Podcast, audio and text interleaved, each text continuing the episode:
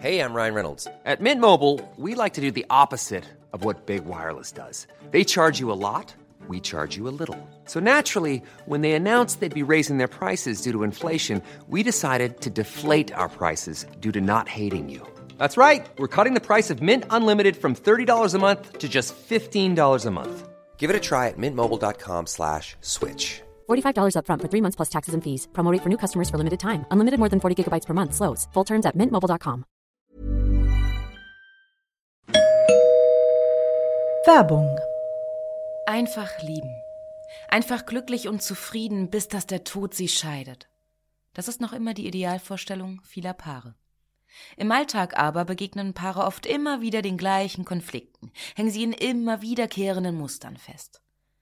Die Paartherapeutin Anna Wilitzki zeigt, wie Paare diese Konflikte erkennen und lösen können.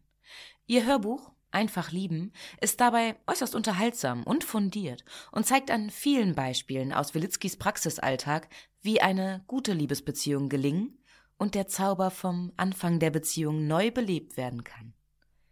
Das Hörbuch erscheint als Download und im Streaming bei Argon Balance und als Buch im Rowold Verlag. Werbung Ende.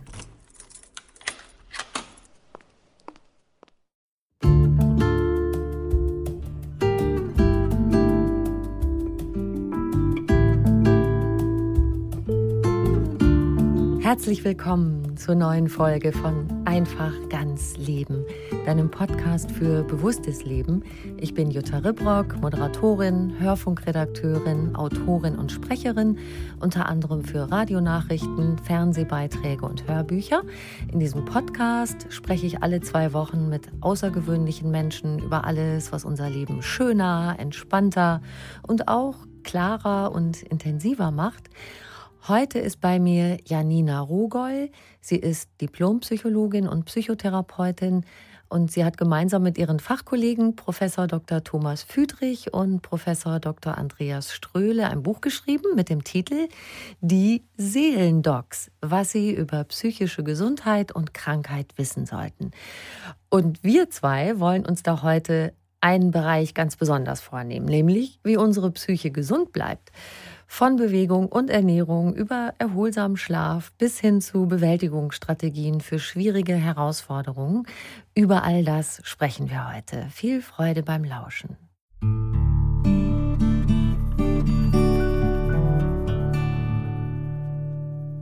Liebe Frau Rogol, herzlich willkommen. Hallo, danke für die Einladung. Mir ist das nochmal so bewusst geworden, als ich Ihr Buch gelesen habe, dass wir in unserem Gesundheitssystem ja meist so eine Perspektive haben, hm, was macht mich krank und wie kriege ich das weg? Und das heißt auch eigentlich eher so, wie kriege ich die Symptome weg? Und ich fand das so schön, Sie haben als Gegenposition den israelisch-amerikanischen Soziologen Antonowski zitiert, der umgekehrt fragt, was hält uns gesund? Und mhm. das wollte ich Sie gerne am Anfang fragen. Was verändert das eigentlich in unserem Verhältnis zu Krankheiten, wenn wir mehr diese Perspektive einnehmen?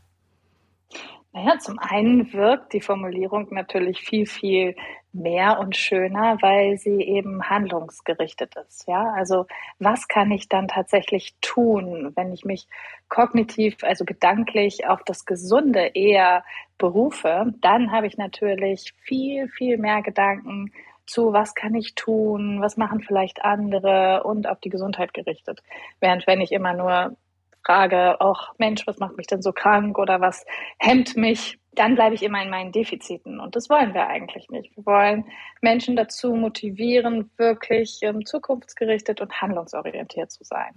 Genau, dann man hat nicht so das Gefühl, man ist einer Krankheit so ausgeliefert, dass man einfach selber was tun kann. Ne? Das ist ja extrem genau. wichtig überhaupt. Mhm. Ja. Genau, und da gibt es eine ganze Menge. Dann lassen Sie uns das doch mal durchgehen. Was brauchen wir als Menschen, damit es uns gut geht? Vielleicht auch erstmal so, auf welche Bedürfnisse sollten wir achten? Ja, das ist tatsächlich sehr, sehr spannend, weil viele denken, dass wir ähm, vielleicht einen besonderen Job haben müssen oder immer Sport machen müssen, damit es uns gut geht. Nein, es geht tatsächlich erstmal darum, wirklich so Grundbedürfnisse zu sichern. Mhm. Das heißt, auch den Blick darauf zu legen, Habe ich genug zu essen? Kann ich regelmäßig essen zum Beispiel? Oder habe ich soziale Kontakte? Habe ich ein Dach über dem Kopf? Habe ich ein gesundes Schlafverhalten? Also erstmal zu schauen, was habe ich denn alles an Grundbedürfnissen? Ja, mhm. und dann on top zu gucken, okay, ähm, was kann ich dafür noch mehr tun? Wo kann ich es vielleicht ausbauen? Wo kann ich Dinge vielleicht auch weglassen oder reduzieren? Also wirklich bei den Grundbedürfnissen anzufangen und dann so ein bisschen pyramidenartig ähm, loszugehen und zu gucken, gut, was, was geht jetzt noch? Was kann ich noch tun? Da gibt es ja auch so schöne Sätze darüber, gesunder Geist und gesunde Seele in einem gesunden Körper. Also wenn ja. wir uns schon mal so, so richtig gut um uns kümmern und uns gut versorgen, dann ist schon ganz schön viel getan für die Seele, ne? Genau, es ist schon viel getan. Und wirklich, das möchte ich nochmal betonen, wir haben ganz schön viel. Also die meisten von uns haben, dürfen einen Podcast hören, ja. wie diesen hier. Ähm, das bedeutet, man hat wahrscheinlich Internetzugang, man hat die Zeit, die man sich nimmt dafür. Man, ja, ähm, hat wirklich ganz schön viel, wenn man sich umguckt und darauf den Blick zu richten, das, ja, macht schon viel. Genau, auf das, was wir haben. Also wir können uns ziemlich reich fühlen in diesem Land. Es gibt hier auch Armut, das weiß ich auch alles. Im Moment geht es mir und vielen anderen auch so, dass wenn man sich umschaut, auch, dass wir den Krieg in der Nähe haben und so weiter. Mhm. Bei mir löst das wirklich eine sehr, sehr große Dankbarkeit aus, wie sicher ja. ich mich fühlen darf. Das ist ja in dieser Bedürfnispyramide, die Sie eben schon angesprochen haben, ja auch noch ein genau. Faktor, genau. diese Sicherheit, Richtig. ein Zuhause zu haben. Da denke ich. Also ich fühle mich jedenfalls so, dass ich allen Grund habe, dankbar zu sein. Das ist schön. Ja. Die meisten Menschen bekommen diese Kurve nämlich nicht. Mhm. Ne? Also mhm. ähm, über diese Dankbarkeit dann auch zu gucken, ja, was, was ist auch wichtig in meinem Leben. Mhm. Jetzt können wir ja konkret mal was angucken.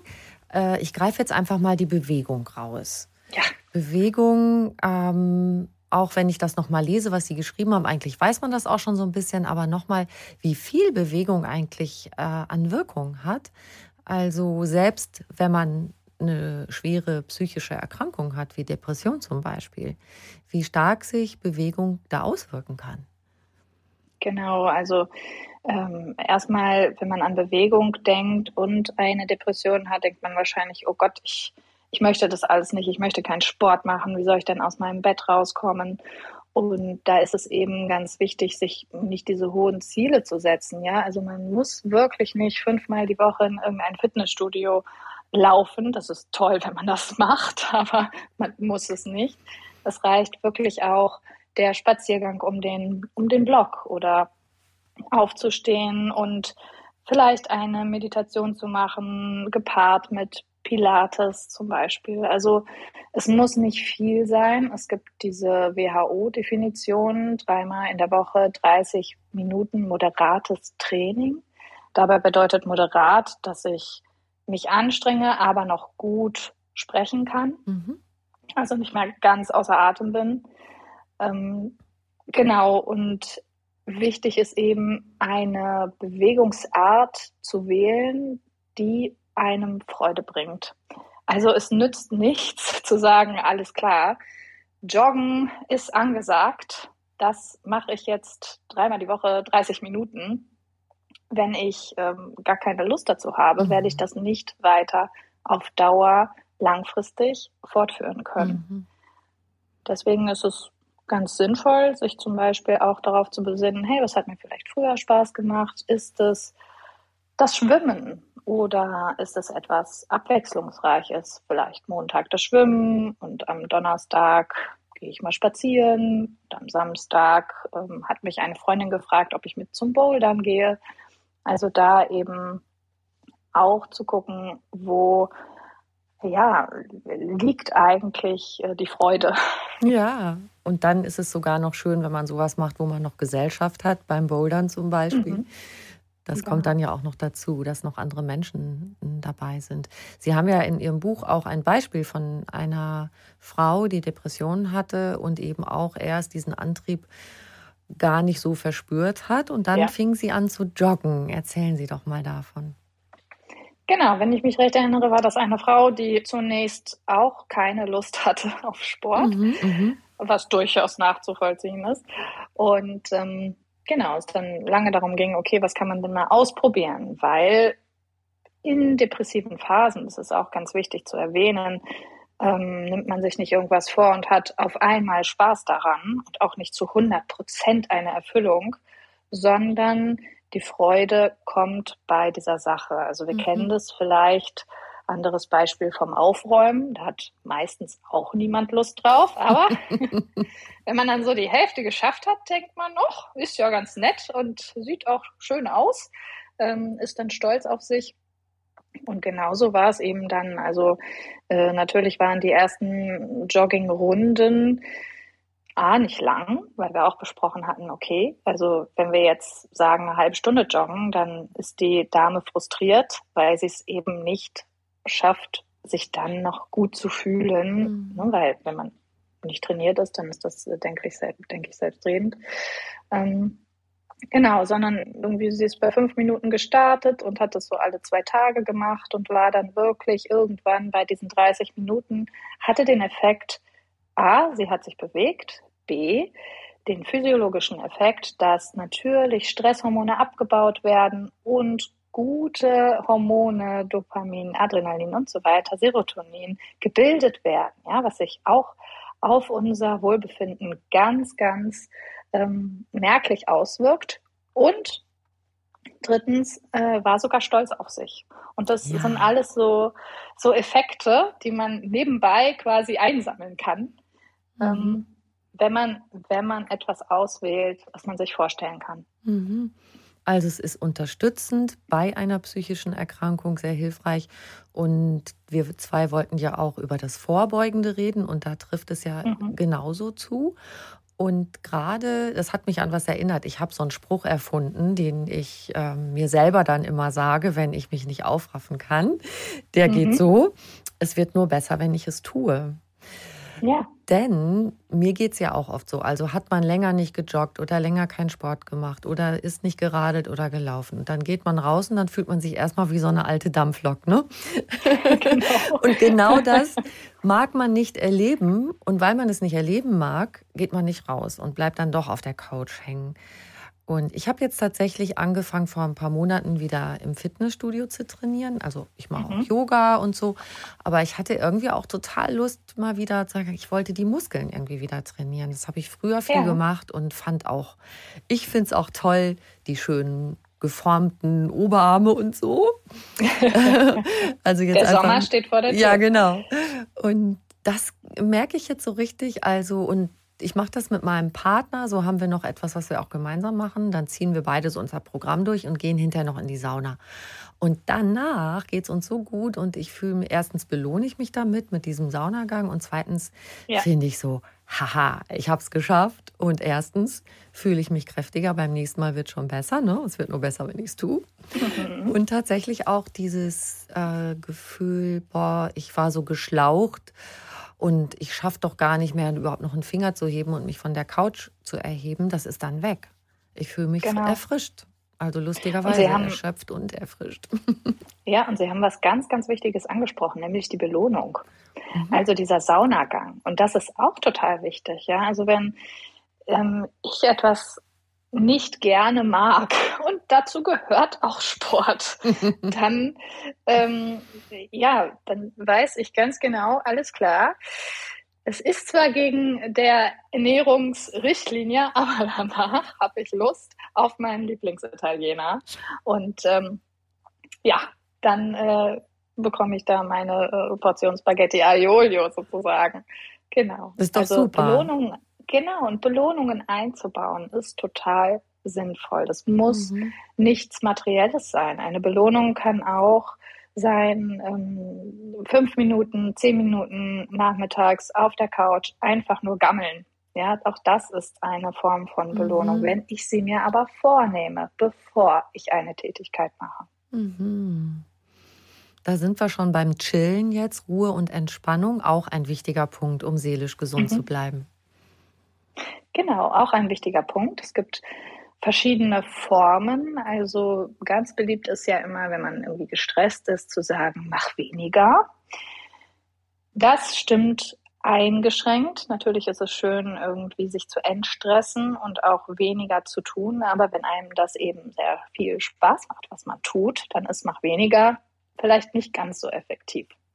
Mhm. Sondern dann gilt es eben zu überlegen, gut, ähm, wie kann ich ja, mir auch so ein bisschen Auszeiten schaffen, die mir auch Spaß machen. Also Entspannung, die mir Spaß macht. Und da gibt es diese Mind-Body-Exercise zum Beispiel, Pilates, Yoga, da habe ich Bewegung und Entspannung direkt miteinander verbunden, aber eben auch Entspannungsübungen wie PMR oder Qigong, Meditieren oder eben eine andere Form von Auszeit. Das mhm. kann auch Schlafen sein zum Beispiel. Ja, auch ein großes Thema. Sagen Sie noch kurz, was PMR ist? Genau, PMR ist progressive Muskelrelaxation. Das mhm. hat der Herr Jakobsen damals äh, erfunden. Und da geht es darum, einen Zustand ähm, wahrzunehmen von Anspannung von verschiedenen Muskelgruppen und Entspannung. Und das ist übrigens auch, und das wissen die wenigsten, eine Konzentrationsübung. Mhm, mhm. Weil man sich fokussiert auf bestimmte Abschnitte im Körper, oder? Genau, und ähm, weil tatsächlich auch dieses gezielte Anspannen und Entspannen und dieses Wahrnehmen wirklich äh, ja auch so ein bisschen den Geist bereinigt und beflügelt und das auch eine Form von Entspannung darstellt mhm. und Konzentration, genau. Und auch eine Technik, die uns beim Einschlafen helfen kann. Genau, das stimmt. Dann dürfen wir nur, wenn wir die durchgeführt haben, eigentlich ist äh, am Ende einer PMR ist es so, dass man dann irgendwie sich nochmal streckt und dehnt und die Augen aufmacht. Das ist dann beim Einschlafen tatsächlich kontraindiziert, aber ansonsten kann man das durchaus gut nutzen. Mhm. Genau. Da gibt es auch ganz tolle Audios, die man sich auch von Homepages von zum Beispiel Krankenkassen runterladen kann. Also die sind wirklich, wirklich gut. Kurzversion, Langversion, einfach mal ausprobieren. Das finde ich sowieso total hilfreich. Da gibt es immer mehr. Ich höre sehr, sehr gerne abends auch eine ruhige Meditation, um gut einschlafen mhm. zu können. Eigentlich soll man bei Meditation ja wach bleiben und nicht wegschnarchen, aber es gibt auch ein paar, wo das ausdrücklich auch so gesagt ist, so, ach, äh, wenn du jetzt vielleicht auch ne, nach einer Weile gar nicht mehr zuhörst und dabei einschläfst, ist auch fein. Dein Unterbewusstsein hört das noch. ähm, naja, und das ist vor allen Dingen auch eine Reaktion des Körpers. Ja, also wenn der Körper sagt, ich brauche jetzt hier die Ruhe und ich, ich brauche diese Regeneration durch den Schlaf, so what? Also Eben. dann haben wir doch eigentlich nur gewonnen. Genau. Nein, ich bin auch so eine Kandidatin. Bei mir rattert es oft im Kopf noch, wenn ich zu Bett gehe, manchmal auch wenn ich zwischendurch aufwache, passiert mir das manchmal auch noch. Und dann hilft mir tatsächlich, wenn ich nicht so eine Meditation mache, wo ich nur mit mir selber zu tun habe, meinetwegen mich auf den Atem konzentriere, was ja auch eine mhm. schöne Art ist, sondern dass jemand mit mir spricht. Mir hilft das. Ich bin mhm. eh eine Frau des Worts. und äh, es gibt so schöne Meditationen. Und wenn mir dann abends einer sagt, für heute ist alles getan sowas, dann denke ich so, oh ja, sag mir das, das ist schön, ich darf jetzt loslassen. hey, das ist aber super, dass Sie das wissen, was Ihnen dann hilft. Ja. Das, ist, das ist richtig gut. Das ist schon mhm. die, die äh, höchste Stufe. Fast die höchste Stufe. ja, ich habe so einiges ja. ausprobiert äh, und das, das bringt mich halt weg von meinem Gedankenkarussell. Das ist so wichtig. Ja, Haben Sie genau, da auch noch Ideen? Weg vom Gedankenkarussell, wie wir das schaffen? Weg von dem Gedankenkarussell, mhm. äh, insbesondere in der Nacht. Da drängen sich ja meistens die Gedanken oder kreisen. Da ist es zum Beispiel sehr hilfreich, so komisch es sich auch anhört, ähm, einen Notizblock auf den Nachttisch zu legen. Und diese Gedanken oder Ideen sind es ja meistens oder auch To-Dos, ja. die einem dann einfallen. Mist, die Überweisung. Ah. Ganz genau. Ähm, Genau, dann äh, ist es oftmals hilfreich, sich das aufzuschreiben, weil dann hat man es aus dem Kopf, man kann immer wieder darauf zugreifen und äh, man kann es aber eben auch wegpacken, ne? mhm. so rein äh, imaginativ, sag ich mal. Und ähm, genau, das ist eine, eine Sache, die ich wirklich sehr empfehlen kann. Hm, wenn wir über schlechten Schlaf sprechen, also ne, Sie sagten vorhin auch, ja, manchmal wache ich immer wieder auf oder so, ja, würde ich jetzt diesen Medienkonsum nicht unbedingt unterschreiben. Da würde ich wirklich sagen, also wenn wir von Schlafstörungen sprechen, das heißt Menschen leiden wirklich darunter, dann würde ich wirklich sagen, gut, wir entfernen alle Medien aus dem Schlafzimmer, wir gehen zu einer geregelten Zeit ins Bett wir lüften vorher. Wir wissen zum Beispiel, dass sich, wenn wir in einem kalten Raum oder kälteren Raum schlafen, die Körpertemperatur senkt. Dadurch schlafen wir etwas tiefer und erholsamer. Mhm. Ähm, wir können auch unseren Körper so ein bisschen darauf vorbereiten, hey, jetzt ist gleich Schlafenszeit. Das heißt, wir hören jetzt nicht mehr die Technomusik und rauchen, sondern wir cremen uns vielleicht nochmal schön die Hände ein und äh, ja, machen so unser, unser Abendritual trinken den obligatorischen Tee, der in jeder Literatur steht. Oh Gott, nein, das muss man natürlich nicht tun, aber irgendwie was für sich finden, was angenehm ist. Genau, das kann man ganz gut machen. Und dann finde ich noch das Spannende, da bin ich mal gespannt, wie, wie wir da jetzt die Kurve hinkriegen. Wenn ich nachts aufschreiben möchte, was ich alles im Kopf habe, Sie mhm. sagen ja auch, mach am besten alles im Dunkeln nachts, mhm. mhm. damit das mhm. Licht dir nicht wieder signalisiert, hallo, dies ist Wachzeit. Das ist natürlich schon eine Kunst, so im Dunkeln die Notizen machen.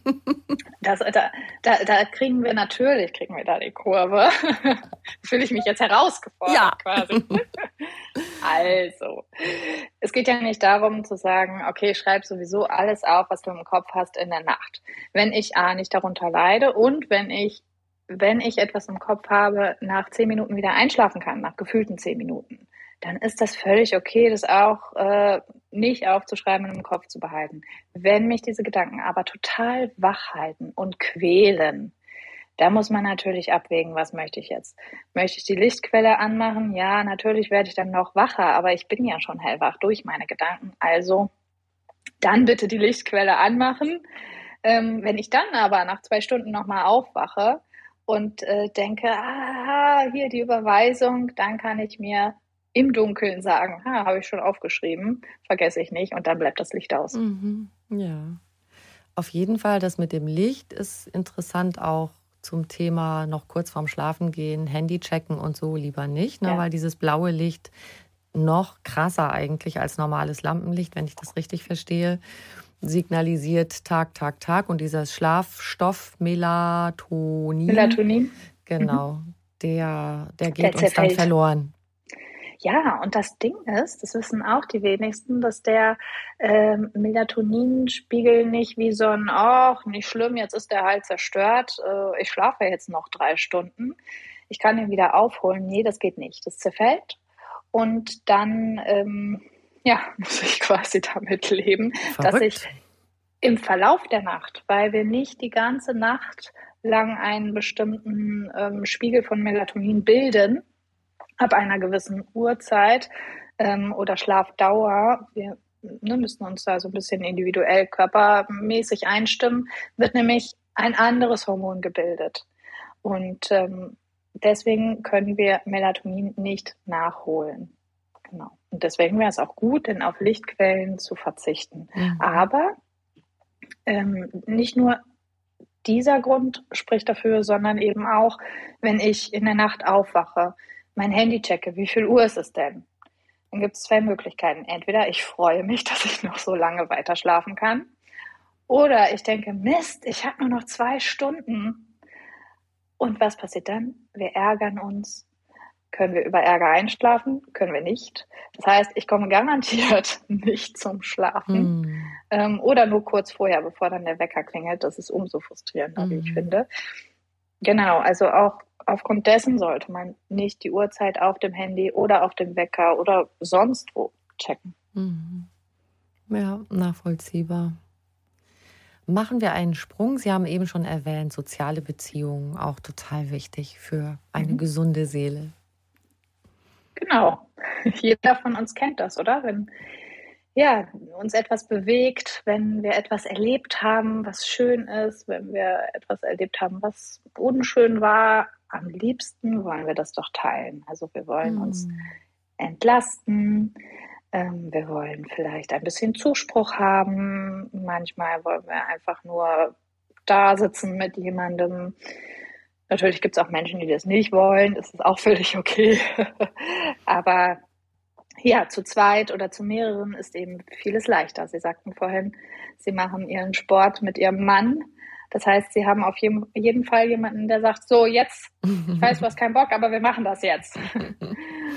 ja. Und ähm, genau, so in, dem, in diesem Sinne. Ne? Soziale Kontakte sind wichtig zur Entlastung, zur Zustimmung, zum Aufgefangenwerden und wir haben, wenn wir nochmal ganz zurückdenken an unser Gespräch am Anfang, auch diesen Faktor der Zugehörigkeit. Ja. Das ist auch ein Grundbedürfnis. Wir wollen, wir Menschen, wir wollen gemocht werden, wir wollen wertvoll sein, wir wollen irgendwie dazugehören. Nicht zu allen Gruppen, nicht zu allen Bewegungen, die es so auf der Welt gibt, das ist klar. Aber wenn wir uns so ein bisschen an die Schule erinnern, da wollten wir schon immer irgendwie mit dabei sein. Auf jeden Und Fall. So ist, so ist das heute noch. Ja. Also im Zweifel einfach öfter dran denken, ruf mal kurz jemanden an, pfleg deine Beziehung, lad mal jemanden ein, verabrede dich. Genau, genau. Und ähm, auch wenn es nur mal ein kurzes Update ist oder ein Hi, ich lebe noch oder ich würde mir wünschen, dass Punkt, Punkt, Punkt, Punkt. Also es ist keine Einbahnstraße und soziale Beziehungen, ja. Also man bekommt ja vielleicht auch Nachrichten oder Anrufe mhm, oder ja, Anfragen. Ja? Und ähm, auch da mal zu prüfen, macht mir das noch Freude mit der Person? Ist unsere Beziehung so gut, wie sie ist? Würde ich mir etwas mehr Kontakt wünschen? Auch das mal durchzugehen, wer steht mir eigentlich nah, wer ist eher im, im ferneren Umfeld, mit wem möchte ich was wann teilen, mhm. das lohnt sich schon. Mhm. Ja, und man muss jetzt auch nicht 85.000 Freunde haben, sondern so ein gewisser Kreis, wenn man zwei, drei Menschen hat, die einem richtig nahestehen, das ist schon das Wertvollste, oder? Ja, also ich denke, dass zu viele Menschen schon auch Stress machen können. Mhm. Also es ist wunderbar, wenn man äh, irgendwie vier, fünf feste Freunde hat und äh, dann irgendwie Menschen sporadisch sieht, das ist total in Ordnung. Aber ich denke, wenn man wirklich so sagen würde, ja, 20 Leute, 30 Leute gehören zu meinem engsten Kreis, das kann schon ein Freizeitstress ausarten und dann auch jedem gerecht zu werden, ist eine Herausforderung. Von daher, manchmal ist weniger mehr. Es ist aber kein Pauschalrezept, wenn man sich irgendwie, wenn man jetzt sagt, ja, aber ich habe sechs oder sieben feste Freunde und wir treffen uns immer gleichzeitig, dann ist das super. es gibt einen Begriff für diese seelische Robustheit, die Resilienz. Genau. Und darüber würde ich gerne auch noch mal sprechen, in dem Sinne, was stärkt die Resilienz? Es ist ja so, das Leben hat auch manchmal Überraschungen, die wir nicht toll finden. Wir können krank werden, wir können jemanden verlieren, wir können materielle Probleme haben. Wenn wir uns immer wieder einfach wegwünschen, dass solche Sachen passieren, dann ist es ja auch ein Negieren von, ich sag mal, einer Hälfte des Lebens oder von Realitäten des Lebens. Wenn ich das so richtig verstehe, ist Resilienz im Grunde auch das anzunehmen, dass diese negativen Sachen passieren können und sich zu stärken, damit gut umzugehen. Genau, also wichtig ist zu erwähnen, dass Resilienz nicht von Geburt an zu 100 Prozent besteht. Resilienz kann man lernen. Mhm. Und es gibt Faktoren, die Menschen haben können, die besonders resilienter sind. Das eine ist eine Bereitschaft, eben Krisen so zu bewältigen, dass man auch kreative Lösungen findet.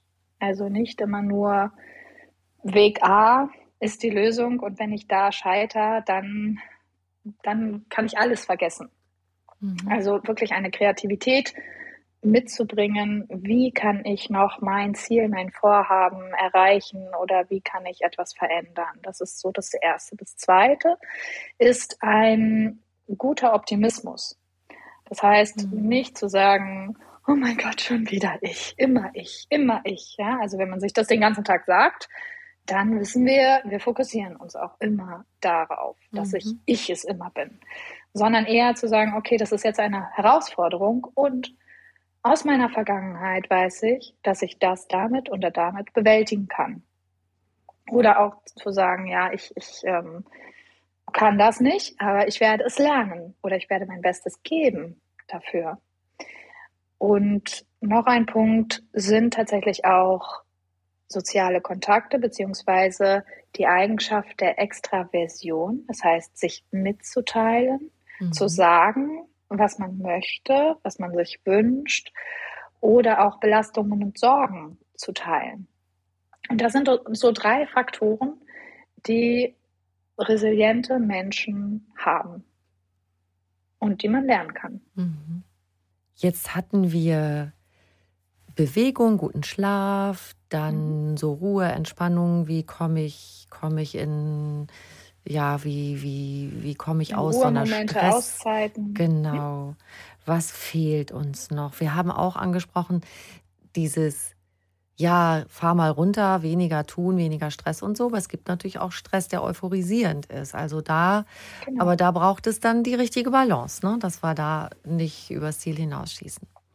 Genau, wir unterscheiden zwischen Eu und Distress. Eu-Stress ist der sogenannte positive Stress und Distress ist der negative Stress. Den wollen wir alle möglichst wenig haben. Aber positiver Stress ist eben auch Stress. Und ähm, eine Hochzeit zu planen, ein Kind zu bekommen, ein Haus zu bauen, umzuziehen, das macht zwar alles unheimlich Spaß, zumindest wird uns das so verkauft, aber es ist Stress und das sind Stressfaktoren. Und eben da zu gucken, okay, auch wenn es mir Spaß macht, zeigt mein Körper mir vielleicht oder meine Psyche, dass ich mehr Schlaf brauche oder dass ich mir vielleicht eine Massage gönnen könnte oder dass ich einfach mal Auszeiten habe. Ne? Also auch da wirklich diese Balance zu haben, das ist immer leichter gesagt als getan, weil ja auch jeder individuell ist. Da gibt es kein Patentrezept. Ähm, aber wirklich, ja, ein, ein Bewusstsein, und das ist schon viel, zu entwickeln, was tut mir gut und was schadet mir in welchen Lebensphasen, bei welchen mhm. Ereignissen.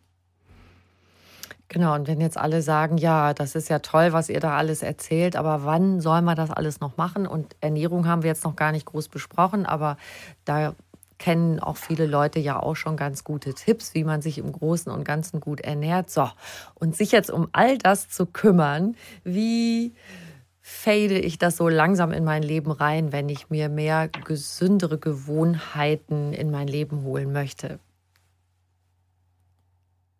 Ja, bloß nicht zu viel. bloß nicht zu viel, zu schnell. Und das ist, denke ich, eine sehr, sehr gute Take-Home-Message, dieses ähm, klein anfangen, kleine Ziele setzen. Weil wenn ich jetzt irgendwie nach diesem Podcast sage, alles klar, ich stelle meine Ernährung ein, ich gehe äh, um, oh Gott, hoffentlich nicht ein, ich, ich gehe dreimal die Woche zum Sport, äh, mache jetzt gar nichts mehr und ähm, sorge äh, jeden Tag für, ähm, für gute Freizeit, da wird man ziemlich schnell, ziemlich tief fallen, wenn man diese mhm. Ziele überhaupt nicht erfüllen kann. Ich finde es viel, viel effektiver, sich wirklich einen Bereich des Lebens rauszupicken. Also sowas wie Freunde treffen. Vielleicht hat eine Person das schon länger nicht mehr getan, aufgrund von verschiedenen Ereignissen. Ähm, und dann wirklich zu gucken, okay, wen möchte ich wann treffen, wem möchte ich wann Bescheid sagen, wo möchte ich mich vielleicht melden. Und das erstmal so als Ziel zu definieren und wirklich klein anzufangen. Und wenn ich eine Routine habe, also wenn ich, wenn klar ist, okay, ich treffe mich einmal die Woche immer mit XY, das ist super, das macht mir Spaß was könnte ich noch machen? Mir ist so langweilig. Dann könnte ich vielleicht auch mal darauf achten, dass ich vielleicht meinen Alkoholkonsum reduziere oder, oder, oder, ja. Also wirklich nicht zu viel. Das ist nämlich auch ein Irrtum, dass man immer denkt, ah, man muss so viel machen äh, und man muss sich so ganzheitlich äh, darum kümmern, ja. Und wenn man das macht, dann wird man ziemlich schnell äh, frustriert sein, weil äh, das beste Rezept äh, unglücklich zu werden, ist wirklich äh, zu denken, man muss alles machen und immer glücklich sein. Genau, alles auf einmal hinkriegen und dieses immer glücklich sein. Ne? Das äh, mhm. äh, haben wir auch mit der, mit der Resilienz eben schon so angedeutet, dass das nicht das Ziel ist. Das Ziel ist, genau. es bewältigen zu können, wenn auch was nicht so gut läuft. Genau. Es gibt immer einen Graubereich und das ist das ist, glaube ich, das, was ich am häufigsten in Therapien bespreche. Es gibt nicht nur schwarz oder weiß, es gibt immer einen ganz, ganz großen Graubereich dazwischen. Es muss nicht immer alles perfekt sein. Es, der Spaß muss nicht immer 100 Prozent sein. Es mhm. reichen auch erstmal 40, 50, 60. Ja, also wirklich zu gucken, was, was liegt dazwischen. Was ist auch schon okay? Was reicht? Mhm. Mhm. Ich finde auch einen Bereich auch spannend äh, bei Ihrer Arbeit. Sie arbeiten auch mit tiergestützten Therapien, oder? Was ich mhm. gelesen habe. ich persönlich, ich arbeite nicht damit, ich hm. forsche dazu. Ah, Sie forschen dazu. Genau. Was ich da so tollen Gedanken finde, ist, die Tiere bewerten dich nicht. Sie mhm. beurteilen dich nicht. Mhm. Was ein schöner Gedanke. Mhm, total. Und das ist ja auch so, ne? Das ist so komplett wertfrei. Und ähm, ja, also ich insbesondere mit Pferden bin ich da viel in Kontakt, sage ich mal. Und äh, ja, das ist so wirklich ein Bereich, den wir empfehlen, auch als ähm, Tankstelle. Ja, mhm. also dieses dieses Hinkommen oder ne, wenn man eine Katze oder einen Hund hat oder was auch immer, da ist es egal, ob man die Haare gekämmt hat, ob man geschminkt ist, ob man irgendwie gerade, ne, es ist, ja. das ist einfach total egal. So, und äh, wirklich da auch Nähe zu erfahren, Resonanz zu erfahren und man muss natürlich auch sagen, ein direktes Feedback zu erhalten, ein ehrliches. Ja, also ich sag mal so, also wenn meine Katze, äh, wenn ich drei Tage weg war, dann findet die das komplett blöd und äh, ignoriert mich erstmal. So, okay. ehrlicher geht's nicht. Du hast mich allein gelassen. Okay. Genau, genau. genau, mach das nie wieder. Was soll das? Und ähm, das ist etwas sehr, sehr Ehrliches und eine direkte Rückmeldung. Und das haben wir in unserer Gesellschaft nicht so häufig. Und das ist äh, einfach so schön an, an Tieren und ähm, das kann man eben für sich gut nutzen. Mhm. Auch einfach, um gesund zu bleiben. Ein, ein Hund als guter Freund an deiner mhm. Seite, das ist einfach total schön. Und dann Tiere, ja, die man, mit denen man kuscheln kann. Natürlich auch oft recht schön. Wenn Sie es denn möchten, ja. Aber es gibt, es gibt wirklich, ich war neulich in Hamburg, da war ich in so einem ähm, Katzenrestaurant, auch mega. Ja, also da können die Katzen raus und rein, wie sie wollen irgendwie. Und es war irgendwie nett. Also ich habe dann meine Bowl gegessen und fand es irgendwie total nett, so zwischen Katzen zu essen. Das kann tatsächlich auch sehr, sehr nett sein. Oder es gibt auch in Berlin gibt es ein äh, Katzenstreichelhaus. Aber das ist etwas, was äh, wirklich auch Auszeiten schafft und ich manchen Menschen mit manchen Erkrankungen das auch wirklich empfehle. Ja, und das ist ja auch dass zum Beispiel so ein äh, Katzenstreichelhaus, andere Optionen, ein Hund, den man im Tierheim mhm. holt und, und vielleicht äh, mit spazieren geht. Denn das ist ja natürlich auch nochmal eine Herausforderung, sich wirklich ein Tier anzuschaffen, die Verantwortung dafür zu übernehmen, die Zeit dafür zu haben, mhm. kann ja für viele Menschen auch eine Überforderung sein. Und dann finde ich solche Optionen eine tolle Sache. Total, total. Also es gibt, glaube ich, auch so Kurse, die von Tierheimen äh, zunächst angeboten werden und dann darf man mit diesen Hunden spazieren gehen. Mhm. Das ist sehr, sehr sinnvoll, wie ich finde, weil nicht jeder, glaube ich, kann irgendwie dann auch weiß vielleicht nicht irgendwie, was ein Hund gerade möchte oder braucht. Und äh, das dann zu tun, wie so eine Art Patenschaft, das ist super. Und man kann in Urlaub fahren, ohne sich kümmern zu müssen, wer das Tier versorgt. Genau, genau. Ich würde gerne noch eins ansprechen, was auch einen großen Teil Ihrer Arbeit ausmacht, der Bereich Sterben, Tod und Trauer. Dann mhm. habe ich gelesen, dass Sie auch einen Masterstudiengang gemacht haben oder noch machen, weiß ich jetzt gerade nicht, perimortale Wissenschaften, die sich damit beschäftigen. Genau, den äh, absolviere ich gerade, da hänge ich bei der Masterarbeit. okay.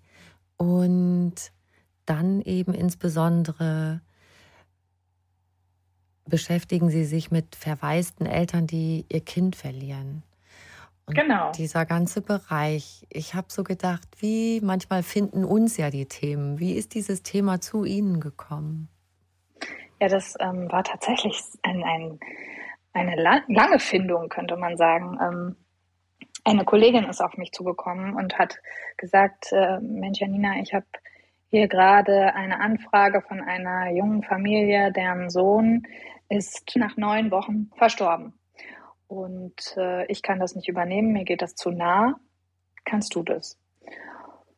Und dann, weil in verschiedenen Lebensbereichen ich auch schon mal damit konfrontiert worden bin, habe ich gesagt, gut, ich äh, probiere es mal und äh, habe relativ schnell festgestellt, dass es, also man bereitet sich im besten Fall ja auch immer auf Psychotherapiesitzungen vor, mhm. ähm, dass es dazu unglaublich wenig Literatur gibt. Mhm. Und ähm, das Thema Sternenkinder, verwaiste Eltern immer noch ein großes Tabuthema ist. Und schon mhm. gar nicht gibt es irgendwelche Studien dazu, was tatsächlich äh, verwaisten Eltern auch helfen könnte. Mhm. Also es gibt so gefühlte Sachen, ne? so, aber es wurde nie erforscht.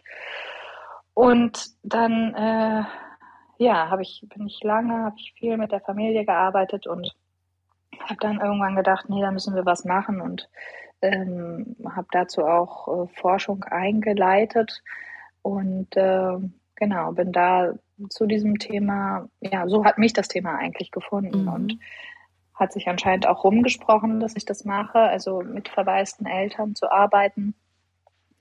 Und ähm, genau, so wurde das immer mehr. Das ist tatsächlich dann zum Schwerpunkt von mir geworden. Mhm. Es gibt auch einen Instagram-Kanal von Ihnen, Sternenlicht. Mhm, genau. Ja. Da wird viel aufgeklärt über Themen, die eben verwaiste Eltern beschäftigen. Also das kann von wie schaffe ich Erinnerungen ähm, bis zu sind meine Emotionen eigentlich normal oder auch eben, was ist Trauer und was ist es nicht? Ab wann wird es tatsächlich ähm, vielleicht auch äh, Zeit, sich mal irgendwo vorzustellen? Genau, das sind so Themen, die da ähm, geblockt werden oder gepostet heißt das mhm. ja genau, gepostet werden. Das ist schön, weil Sie da auch Eltern erreichen, die jetzt vielleicht nicht den Schritt machen, in eine Therapie zu gehen, aber trotzdem sich damit vielleicht abgeholt und getröstet fühlen und das Gefühl haben, auch in einer Gemeinschaft zu sein? Vor allen Dingen ähm, auch zu informieren. Ne? Und an dieser Stelle ist es auch total wichtig zu betonen, dass Trauer an sich ist ja keine Erkrankung. Also nicht jeder, der sein Kind verliert oder jede, muss in eine psychotherapeutische Behandlung. Mhm. Überhaupt nicht. Mhm. Ja. Ähm, und deswegen ist mir das auch so wichtig, darüber aufzuklären, weil eben viele denken, oh Gott, mit mir stimmt irgendwas nicht. Ich bin wütend und traurig und fühle mich total leer und ich kann nicht mehr aus dem Haus. Oh Gott, das ist bestimmt eine Depression. Nein, es ist Trauer. Und ähm, da wirklich zu informieren ähm, und dann diejenigen zu motivieren, bei denen es dann wirklich, ich sag mal, zu einer komplizierteren Trauer wird, ähm, das, das liegt mir besonders am Herzen. Und wenn Sie mit Eltern arbeiten, denen das widerfahren ist, ich könnte mir auch vorstellen, dass Sie sie auch erstmal anfangs überhaupt darin unterstützen, diese Trauer zu leben und äh, ihr Raum zu geben. Das ist tatsächlich gefühlt mit das Wichtigste. Also mhm. einen Raum zu bieten, einen Stuhl in dem Fall, in dem diese Menschen erzählen dürfen. Mhm. Weil dadurch, dass das Thema so ein Tabuthema immer noch ist, ähm, ja, gehen gehen verwaiste Eltern meist in ihrem Umfeld ähm, auch ein bisschen zurückhaltend damit um. Ja, oder erfahren von ihrem Umfeld ganz häufig, so von wegen, ach komm, das Trauerjahr ist doch jetzt vorbei oder ihr könnt irgendwie ein neues Kind machen ähm, oder ja, das habe ich, hab ich doch jetzt schon irgendwie 50 Mal gehört, also irgendwann muss es doch mal dir besser gehen und so, ja, oder ähm, schmeiß doch alle Sachen von dem Kind weg, dann siehst du es auch nicht mehr, was dich daran erinnert und so. Und ähm, das passiert eben nicht auf diesem Stuhl in der Psychotherapie, in dem mhm. es wirklich Raum zu erzählen gibt, in dem es Raum zum Zweifeln, zum Weinen ähm, gibt und äh, auch die Menschen werden ja weiter begleitet, auch wenn sie dann zum Beispiel erneut schwanger werden, ist das ja auch dann nicht alles gut, sondern dann mhm. fangen erstmal die Ängste nochmal richtig an. Ja, was ist, wenn das und das wieder passiert oder stimmt in meinem Körper was nicht und so. Und das sind alles mhm. Fragen, die ähm, da eben bearbeitet werden können. Mhm. Und zu diesem Thema, tu doch die Sachen von dem Kind weg, du siehst es nicht mehr. Sie sagen ja genau das Gegenteil. Schaffe Erinnerungen. Mhm. Genau, und auch da muss ja jeder selber entscheiden, ja. Ähm, was möchte ich sehen?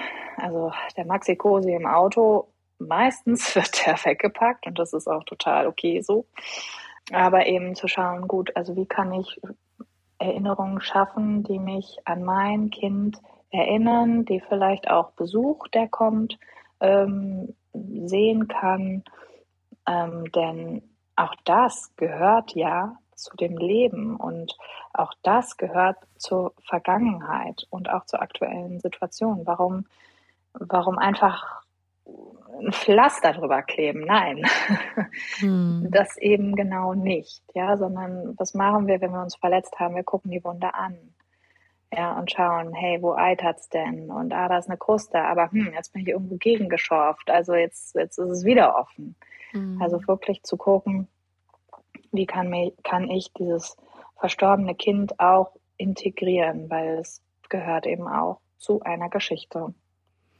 Und da raten Sie ja dazu, richtig auch Details, also wie so Art Listen zu machen, dass man, weil man ja oft denkt, ja, ich werde mich an alles haarklein erinnern und dann vergisst mhm. man doch vielleicht den Duft von dem kleinen Menschen oder wie auch immer. Können Sie das noch ein mhm. bisschen mhm. erzählen?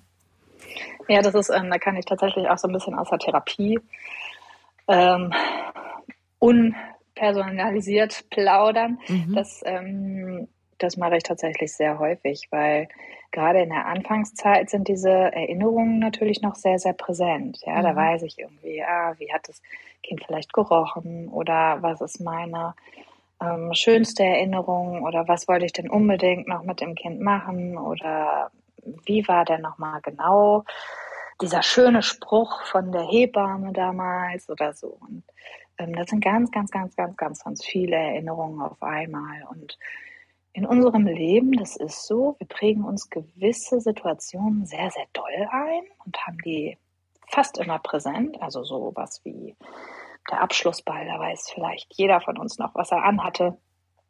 Oder ähm, der erste Schultag, ne, sowas. Ähm, und die Erinnerungen verblassen aber in anderen Lebensbereichen dafür. Also man weiß dann vielleicht nicht, okay, was habe ich denn da wirklich noch gegessen auf dem Abschlussball? Hm. So, nicht, dass das jetzt wichtig wäre, aber für Sterneneltern ist das wichtig mhm. zu wissen, ah, da war doch noch diese eine Erinnerung, Mist, was war das denn? Ja, natürlich weiß ich noch das Zitat, es geht mir nicht mehr aus dem Kopf, aber ach, ich weiß nicht mehr, was das Kind anhatte, zum Beispiel, ne? mhm. ne? als es irgendwie ähm, dann äh, ja von mir weggekommen ist zum Beispiel. Ähm, und das sind Dinge, die empfehle ich wirklich aufzuschreiben, um diese Erinnerung, wenn die Eltern das denn möchten, äh, wirklich frisch zu halten und dann zum Beispiel zum Geburtstag des Kindes ähm, rauszuholen, sich nochmal zu vergegenwärtigen oder eben wenn auch die Vermissung, wie ich es so nenne, ähm, sehr stark sein sollte. Mhm. Was gibt den Eltern, die ein Kind schon verloren haben, die Zuversicht und den Mut wieder, sich zu trauen, auch noch mal ein Kind zu bekommen? Mm, also bei den Frauen die ich so erlebt habe, hängt die Trauer und der Mut nicht unbedingt zusammen. Das bedeutet, und das ist jetzt wirklich Erfahrungswissen, ne? das mhm. ist wirklich sehr, sehr, sehr individuell, das kann man nicht pauschalisieren. Ähm, das bedeutet, der Kinderwunsch, der ist oft noch sehr, sehr stark da. Warum auch nicht? Mhm. Ja? Also was Mut gibt, ist zum Beispiel, wenn man, ähm, wenn die Art des Verlustes nicht mit dem eigenen Körper zusammenhängt. Mhm. Ja, also mhm. wenn, wenn ähm, es keine, Anna, ja, keine genetischen Faktoren oder so waren, aufgrund dessen das Kind irgendeine Erkrankung zum Beispiel hatte oder so. Ähm, also alles, was nicht mit der Person zusammenhängt, gibt, glaube ich, neuen Mut oder hängen kann, gibt neuen Mut. Mhm. mhm. Genau. Und natürlich auch ähm, die Beziehung oder das Umfeld, ne? wenn damit gut umgegangen wird. Ähm, auch mit dem, mit dem weiteren Kinderwunsch äh, auch Ängste und Sorgen eventuell gut begleitet werden, dann kann es, glaube ich, stützend sein in dem, in dem Vorhaben, mhm. dann ein weiteres Kind zu bekommen. Das würde ich Sie auch gerne noch fragen zum Schluss, denn als Außenstehende ist man ja einfach manchmal auch sprachlos, wenn mhm. das Menschen passiert im Freundeskreis, in der weiteren Familie dann damit auch gut umgehen zu können. Was ist das Richtige, was man sagen kann? Soll man lieber nicht sagen oder wenig oder viel? Ähm, was können Eltern, die in dieser Situation sind, am besten von ihrer Umgebung brauchen? Ja, das, das Ding ist ja, dass im Prinzip nichts hilft. Ja, also das Kind genau. wird nicht wieder lebendig. Und genau das macht uns ja so sprachlos mhm. als An- und Zugehöriger in dieser Situation. Und genau das kann man sagen.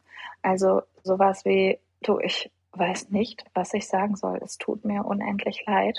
Ist viel, viel, viel, viel mehr als irgendwelche komischen Ratschläge oder sonst was. Und was wirklich gut ist, ist, die Betroffenen zu fragen, was brauchst du? Ich würde und dann konkret werden im nächsten Schritt. Ich würde dir äh, gerne heute Nachmittag ähm, eine Suppe vor die Tür stellen. Du kannst wählen zwischen Suppe und Pizza oder Tomatensuppe mhm. und Kürbissuppe, ähm, weil natürlich ist es auch so, dass man in den akuten Phasen auch mal gar nicht weiß, äh, was man braucht, auch wenn man gefragt wird. Also wirklich konkrete Angebote zu schaffen. Ich bin heute um 16 Uhr im Park. Wenn du Lust hast, komm dazu. Falls nicht, kein Problem. Und dann auch, ähm, wenn man dann alleine eventuell im Park steht, nicht sauer zu sein oder enttäuscht zu sein. Ja, ähm, genau. Also Angebote schaffen, wirklich auch die eigene Sprachlosigkeit mitteilen. Ähm, es gibt Eltern, die äh, Fotos haben ähm, da muss man natürlich dann als An- und Zugehöriger wirklich schauen, möchte ich das sehen oder möchte ich das nicht sehen? Wenn man sich dafür entscheidet und sagt, ja, äh, dann ähm, auch da das konkrete Angebot machen. Ja, im Prinzip ins Gespräch kommen und nicht sauer sein, wenn sich die Person zurückzieht. Aber so mhm. gut gemeinte Ratschläge wie irgendwie, ach, das geht schon vorbei oder irgendwie sowas, das könnte man sich sparen. Mhm. Ich lasse das hier jetzt einfach mal so stehen als Ausklang, was Sie am Schluss gesagt haben. Und ich habe zum Schluss von meinen Podcast-Interviews immer noch eine Frage, die ich Ihnen mhm. auch gern stellen möchte. Und zwar, was ist für Sie persönlich Glück? Das ist eine sehr, sehr schöne Frage, um Zeit zu überbrücken. Für mich ist Glück eine Ausgeglichenheit. Also eine persönliche, psychische Ausgeglichenheit, wenn Sie wollen, so eine Art Ruhezustand im Kopf. Hm. Das, ähm, das ist für mich Glück. Wunderbar. Ich sammle ja diese, ich, das ist so, so nett, weil ich habe ja jetzt mit meinem Podcast neulich Jubiläum gefeiert. Wir haben schon über 100 Folgen und wir haben tatsächlich eine Folge gemacht, wo wir lauter also ganz viele von diesen vielen, vielen schönen Glücksantworten zusammengestellt habe in einer Folge. Mhm. Und jetzt freue ich mich tatsächlich, seit wir das gemacht haben, noch mal mehr zum Ende jedes Gesprächs auf diese Glücksfrage und auch das, was Sie jetzt wieder gesagt haben, ist wieder anders als alle anderen Antworten, die ich zuvor schon bekommen habe. Und ich finde es so eine wunderschöne Sammlung. Vielen Dank für Ihren Beitrag zu dieser schönen Sammlung. gerne, gerne, gerne. Wurden Sie denn schon mal zurückgefragt eigentlich? Ja, es gibt tatsächlich, es gibt tatsächlich eine, äh, eine Folge, eine Jubiläumsfolge, in der ich interviewt wurde. Mhm. und zwar mit Kati Kleff, die auch eine Podcasterin ist und die hat mich das auch gefragt.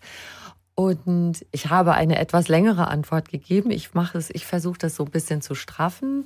Ich habe gesagt, ach, also das höchste Glück wäre für mich, äh, in einem Zustand zu sein, wo ich total mit mir einverstanden bin so Jutta, mhm. du bist total in Ordnung mhm. und Entscheidungen, die du bisher in deinem Leben getroffen hast und so, ist alles fein. Du darfst damit leben und zufrieden sein und dann, na gut, das ist natürlich die ganz hohe Kunst, dann wäre ich erleuchtet. Und tatsächlich ist für mich sind, ist Glück, sind ganz viele schöne Momente, die ich einfach so total fühlen kann. Mit mhm. meinen Töchtern, mit Freunden, rausgehen, Gesicht in die Sonne halten und dieses in dem Moment das wirklich ganz doll fühlen, das ist für mich Glück. Das klingt total gut. Wunderbar. Liebe Frau Rogold, ich danke Ihnen so sehr für das schöne Gespräch. Gerne, ich glaube, das tut vielen gut. Ich hoffe es. Dankeschön. Gut. Gerne. Tschüss. Tschüss.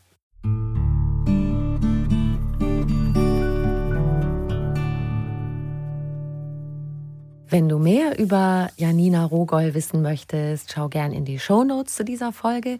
Da findest du auch einen Link zu ihrem aktuellen Buch. Und wir zwei würden uns sehr, sehr freuen, wenn du uns eine kleine Bewertung schreiben würdest. Und vielleicht hast du Lust, noch ein bisschen zu stöbern auf einfachganzleben.de. Da findest du noch mehr tolle Tipps für ein gesundes und glückliches Leben und noch mehr spannende Podcasts auf argon- podcast.de. Du kannst diesen Podcast überall hören, wo es Podcasts gibt und dort auch kostenlos abonnieren. Alle zwei Wochen gibt es eine neue Folge und ich freue mich, wenn du wieder dabei bist. Hab einen wunderschönen Tag.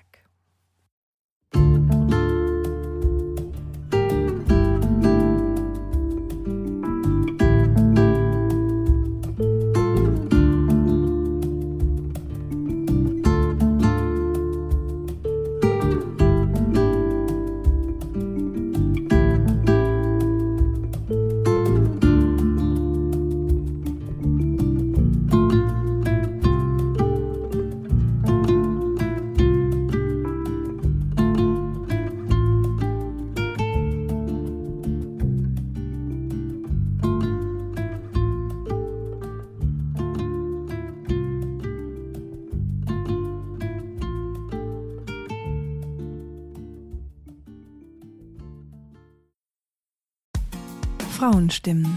Klagen, lachen, klüger werden. Ich bin Ildiko von Kürti, ich bin Buchautorin und Journalistin und in meinem Podcast spreche ich alle zwei Wochen mit lebensklugen und mutigen Frauen über das Loslassen und das Aufbrechen, das Verlieren, das Suchen und das Finden. Ich bin stolz darauf, wie viele wunderbare Frauen bereits bei mir zu Gast waren. Unter ihnen Stefanie Stahl, Maria Furtwängler, Annika Decker oder Gerburg Jahnke und ich freue mich auf alle, die noch kommen. Ihr könnt Frauenstimmen überall dort hören, wo es Podcasts gibt. Herzlich und hoffentlich auf bald. Eure Ildiko.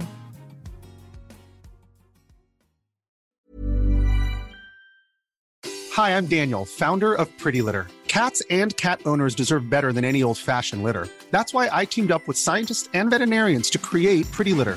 Its innovative crystal formula has superior odor control and weighs up to 80% less than clay litter. Pretty Litter even monitors health by changing colors to help detect early signs of potential illness. It's the world's smartest kitty litter. Go to prettylitter.com and use code ACAST for 20% off your first order and a free cat toy. Terms and conditions apply. See site for details.